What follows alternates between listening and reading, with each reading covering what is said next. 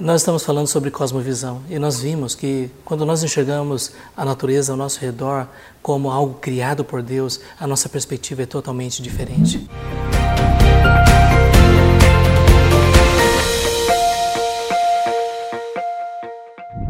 Infelizmente, a ciência moderna muitas vezes traz essa proposta de que nós vivemos num mundo do acaso, que tudo surgiu pelo acaso, mas nós sabemos que foi Deus que criou todas as coisas de acordo com o seu propósito.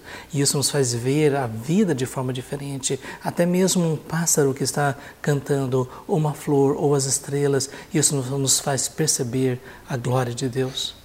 Sabe também quando a gente pensa sobre como é que nós podemos saber da verdade, nós encontramos na história alguém que disse: Eu sou o caminho, a verdade e a vida. Ninguém vem ao Pai senão por mim. Jesus ensinou com autoridade, Jesus falou verdades profundas a respeito da realidade. E quando nós enxergamos o mundo com os olhos de Cristo, nós vamos vê-lo de forma totalmente diferente e isso vai nos ajudar a tomar decisões, a fazer escolhas, a desenvolver relacionamentos, a dedicar os nossos dons e talentos para cumprir a missão que Deus nos deu. Quando a gente pensa sobre cosmovisão, eh, nós precisamos olhar, por exemplo, sobre a questão da família. Infelizmente, nós estamos vendo hoje ah, tantas famílias que estão se desintegrando, tantos casamentos que começam bonitos, mas terminam em separação, tantos conflitos entre pais e filhos. Nós vemos hoje em dia o materialismo exagerado, pessoas que estão em busca dos prazeres.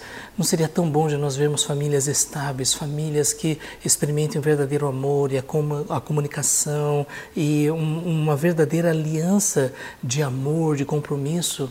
Infelizmente, muitas vezes nós não vemos essa realidade. Mas sabe, quando nós vamos para as Escrituras, nós descobrimos que Deus tem um propósito para a família.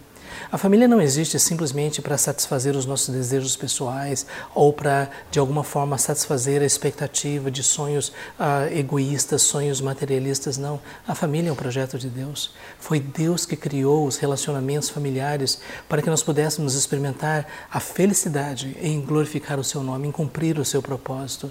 A família tem uma missão a missão de refletir o caráter de Deus, a missão de refletir o amor, a justiça e a verdade, a missão de se tornar o núcleo onde a verdade, o amor e a graça de Deus são experimentados de forma plena, apesar de sermos tão diferentes, apesar de sermos tão falhos e pecadores, mas a família pode ser um lugar onde Deus manifesta a sua glória.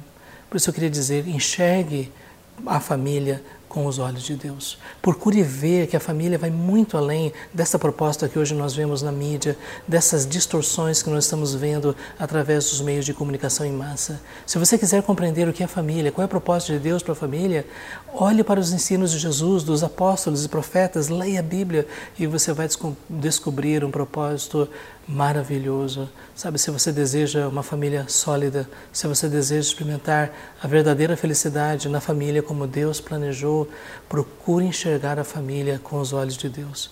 Isso só é possível quando nós estamos prontos para ouvir aquilo que Deus tem a nos ensinar através da Sua palavra.